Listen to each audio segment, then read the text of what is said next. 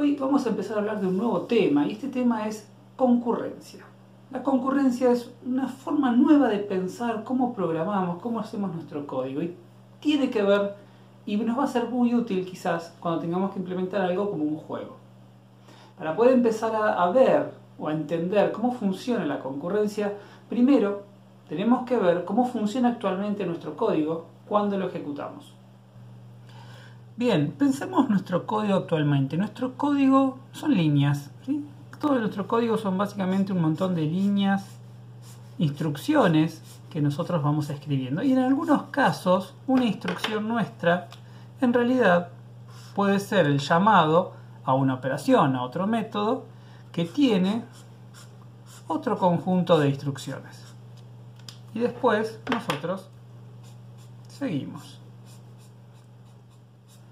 Cuando nosotros ejecutamos un programa, imaginemos que ejecutamos este programa, aparece lo que es la ejecución, el hilo de ejecución. Porque básicamente cuando yo ejecuto un programa, lo primero que va a pasar es el programa, en nuestro caso Java, la máquina virtual de Java, va a identificar dónde está el método public static void main, que es el que inicia todo. ¿sí? Esa es la primera instrucción. Y a partir de ahí, esto empieza a ejecutar. Y la ejecución lo que hace es ir pasando instrucción por instrucción por instrucción. Esto no es nada nuevo, pero si yo tengo una instrucción acá, a x le asigno 1 y después a x le asigno x más 1, yo sé que una vez que se ejecuta esta instrucción, después se va a ejecutar la siguiente. Y así sigo, sigo, sigo, sigo, sigo. Voy a cambiar, voy a irme a otro lugar cuando me encuentre con algún tipo de llamado a un método, a un servicio. En ese caso, yo vengo acá, me encuentro con este llamado y ¿qué es lo que hace? La ejecución viene acá y sigue, sigue, sigue, sigue. Esto es lo que se conoce como el hilo de ejecución. Por defecto todos nuestros programas tienen un hilo de ejecución. Y esto lo interesante, lo que acá quiero llevar la atención es, cuando mi hilo se fue a este método que tengo acá, yo recién voy a poder ejecutar esta línea que tengo acá, esta línea de acá, recién se va a poder ejecutar una vez que termine de ejecutar esta línea. Esta línea se va a terminar de ejecutar una vez que mi hilo de ejecución termine de recorrer todas estas instrucciones. Cuando llega esta última instrucción y la termine y todo termine bien, el hilo recién ahí va a venir acá y va a continuar por la siguiente línea después del llamado. Así es como funciona nuestra ejecución actualmente. ¿Y esto qué problema nos puede traer? Depende de lo que querramos hacer. Fíjense en este ejemplo. En este caso vamos a imaginar la siguiente situación. Yo tengo una ventana, vamos a mostrarla, que tiene dos botones. Y yo básicamente acá, este ejemplo de juguete esto es así. Yo tengo dos botones, cuando aprieto acá me dice ejemplo 1, ejemplo 2, ejemplo 1 y ejemplo 2 y así está funcionando. Yo lo que quiero agregar ahora es que mientras estoy con esta aplicación, usándola o dejándola ahí sin hacer nada, quiero que acá se vaya haciendo un control cada un segundo. Yo quiero que cada un segundo acá muestre control 1, control 2, control 3 y así vaya contando segundo por segundo. Eso es lo que yo quiero implementar. Lo que a mí se me ocurre, por ello lo que al principio uno se le podría ocurrir, es decir, bueno, tengamos un método, control, que voy a tener un ciclo, que ese ciclo quede girando mientras la aplicación esté corriendo. Y supongamos que buscando en internet encontramos que si nosotros hacemos este llamado, la aplicación se detiene un segundo. ¿Qué es lo que hace? Cuando yo hago este llamado, la aplicación se detiene un segundo, este es el parámetro que le estoy pasando, y después de ese segundo digo, bueno, ahora sí incremento el control y dejo que continúe. Fíjense que por... Ahora vamos a ver por qué hago esto, pero agrego, lo, lo muestro tanto en el label como también por consola. Y eso lo inicializo acá. Entonces, una vez que se crea la ventana, creo toda la ventana con todos los parámetros, todos los manejadores de eventos e inicio el control. Si yo ahora esto lo ejecuto, ¿qué es lo que pasa? La ventana no está apareciendo, pero el control se está haciendo. ¿Por qué es eso? Y eso pasa por los hilos. ¿sí? Básicamente lo que está pasando acá es, yo acá tengo un solo hilo de ejecución, una sola línea de ejecución. Cuando esta ejecución viene, cada una de estas líneas ejecuta, ejecuta, ejecuta esta, ejecuta esta, viene acá y entra en un ciclo while, un ciclo while que no tiene fin, y se queda ejecutando todo lo que aparece acá. La ventana no se muestra porque la ventana se muestra una vez que la ventana es creada y todavía no terminó la ejecución del constructor. Este método se está ejecutando dentro del llamado al constructor de la ventana. Esto ocurre de vuelta porque tenemos un solo hilo de ejecución. Este tipo de problemas, si queremos resolverlo haciendo el control, como está figurando acá, pero manteniendo el uso de la aplicación, lo vamos a tener que resolver usando múltiples hilos de ejecución. Entonces, en este ejemplo que les mostré recién, pasa esto que estábamos viendo acá. Esta línea no se ejecuta porque el, el, hilo de ejecución se quedó en un ciclo acá adentro. Entonces, como el hilo está en un ciclo acá adentro, nunca termina esto, por lo tanto, nunca llega a ejecutar esta línea. Que justo imaginemos que esta línea es la que muestra, visual, hace visible a mi ventana. Entonces, como yo me quedé dando vueltas acá, nunca llego a ejecutar esto. Por eso es que no vemos la ventana. Y de nuevo, esto viene a, depende de lo que querramos hacer. Imagínense una situación diferente, imagínense una situación donde yo de vuelta tengo todas mis líneas de código. En algún punto tengo el llamado como tenía antes, que es a otro método con otro conjunto de instrucciones. Y después esto seguía acá. Ahora bien, como habíamos visto antes, el hilo de ejecución que tenemos siempre por defecto, que tenemos uno, llega hasta acá y de acá se viene hasta acá. Y esta línea que yo tengo acá después de la naranja no se va a ejecutar hasta que no se termine de ejecutar esta línea de acá. Pero podría pasar, podría darse la situación, o por lo menos sepan que podemos hacerlo, que yo diga, no, ¿sabes qué? andate a ejecutar este método. Pero mientras estás ejecutando este método, seguí ejecutando el resto. Eso sería algo así. Viene la ejecución, viene la ejecución, viene la ejecución, viene la ejecución. Y en este punto, nosotros decimos, ¿sabes qué? Ejecuta aquello que tenés allá. Pero no esperes a que esto termine para seguir con la siguiente línea de ejecución. Seguí ejecutando mientras tanto. Eso significa que nosotros ahora en este punto se dispara un segundo hilo de ejecución. Y este que está acá continúa. ¿Sí? Eso que estamos teniendo acá, que ahora son dos hilos de ejecución, es lo que nosotros vamos a llamar una ejecución concurrente, que es el tema de la clase de hoy, concurrencia. La concurrencia me permite a mí hacer esto. Mientras esto se está ejecutando, esto se ejecuta.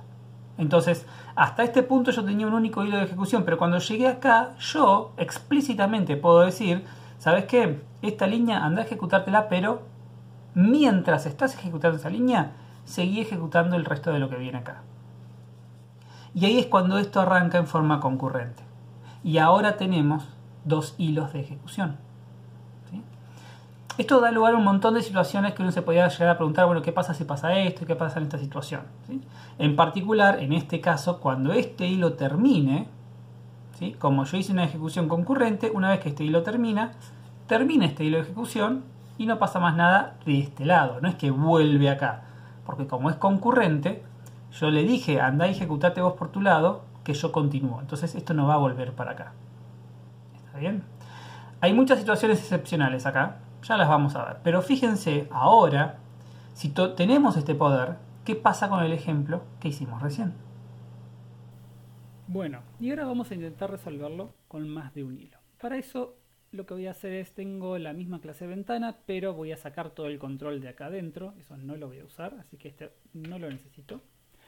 y creé una nueva clase que se llama control que implementa la interfaz runnable. Esta es la que me permite, es una de las formas de implementar hilos en Java. Esta clase va a ser la que va a ser el control, por lo tanto yo acá voy a necesitar tener el atributo de entero que teníamos control. Y esta clase va a ser la que va a ser el, el supuesto control que va a indicarle a la ventana que tiene que actualizar el label. Por lo tanto voy a necesitar tener acceso a la ventana.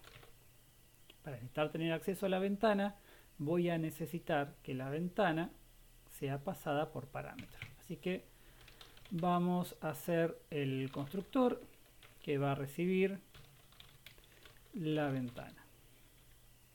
Esta es la ventana en la cual eh, nosotros veíamos antes, que ahora la vamos a actualizar. Vamos a hacer esto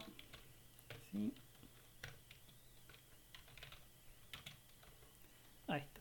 Muy bien y por las dudas inicializamos el control en cero.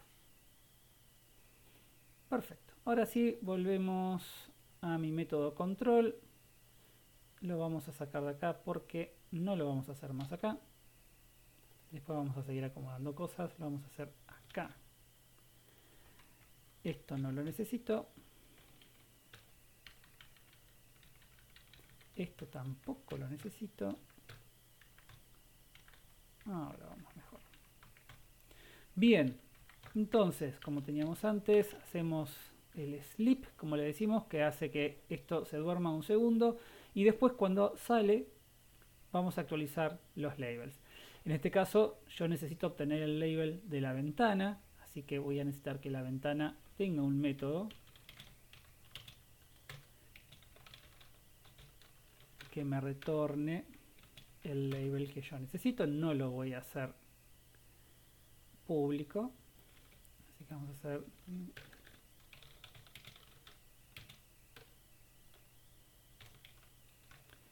Ahí está. Así que control lo que va a hacer es a la ventana pedirle, ¿por qué no me lo muestra?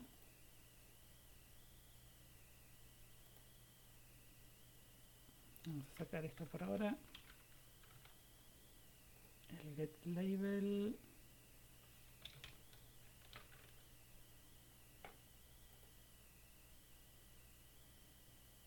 Ah, porque estoy usando... ¿Por qué no me lo muestra? Ah, porque lo puse tipo JFrame, ahí está. Ahora sí, actualizamos esto para que todo funcione. Perfecto.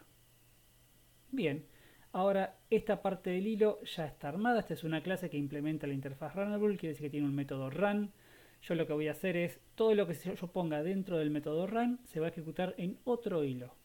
Lo mismo si acá hago llamados a otros métodos dentro de esta clase, también se van a ejecutar en ese hilo separado.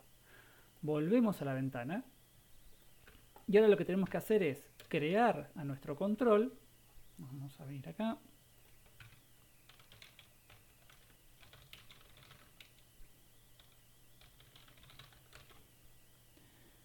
Eh, venimos acá. Y control le vamos a, vamos a crear con la ventana. Y ahora lo que vamos a hacer es crear un hilo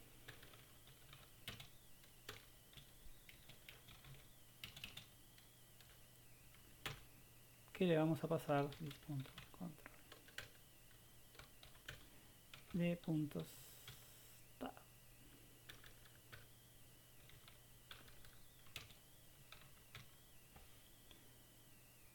Ahí está.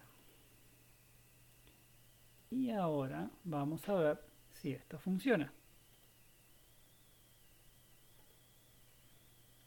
Bueno, la primera buena noticia es que la ventana se ve, fíjense que se está actualizando el control, tanto acá como acá, y esto sigue funcionando. ¿Por qué pasa eso? Porque la aplicación, lo que es la ventana, el JFrame, está corriendo en un hilo diferente a donde está corriendo el código que tengo en mi clase control. Entonces esto me permite tener dos ejecuciones concurrentes. Bueno, entonces en este ejemplo veíamos entonces que yo, gracias a la concurrencia, puedo tener este ciclo acá, ciclando, y esto continúa la ejecución. Esto permite que, de vuelta con el ejemplo que vimos recién, esta línea, que era la línea que me mostraba visualmente la pantalla, se ejecute. Entonces yo puedo ver la pantalla, puedo ver mi frame, mientras sigue esta ejecución que sigue haciendo lo que yo quiera que haga. ¿sí? Eso es lo que me permite a mí la ejecución concurrente. La concurrencia tiene muchas particularidades, muchas cuestiones de definiciones, por eso es muy importante que vean el material de lectura. La concurrencia tiene mucho poder y como dijo una persona muy sabia, con un gran poder viene una gran responsabilidad. No hay que abusar de los hilos. Los hilos son muy costosos para el sistema operativo. Mantener muchos hilos es mucho trabajo para el sistema. Entonces hay que tener cuidado con la cantidad de hilos que nosotros creamos. Uno podría estar tentado a decir, bueno, voy a crear tantos hilos como personajes malos tenga en mi nivel. Eso es muy peligroso, ¿sí? porque si tengo muchos hilos, el sistema se la pasa gestionando hilos y no tiene tiempo para ejecutar los hilos mismos. Así que hay que hacer un balance por ese lado. Vamos a ver un poquito más en la clase que viene sobre hilos y concurrencias.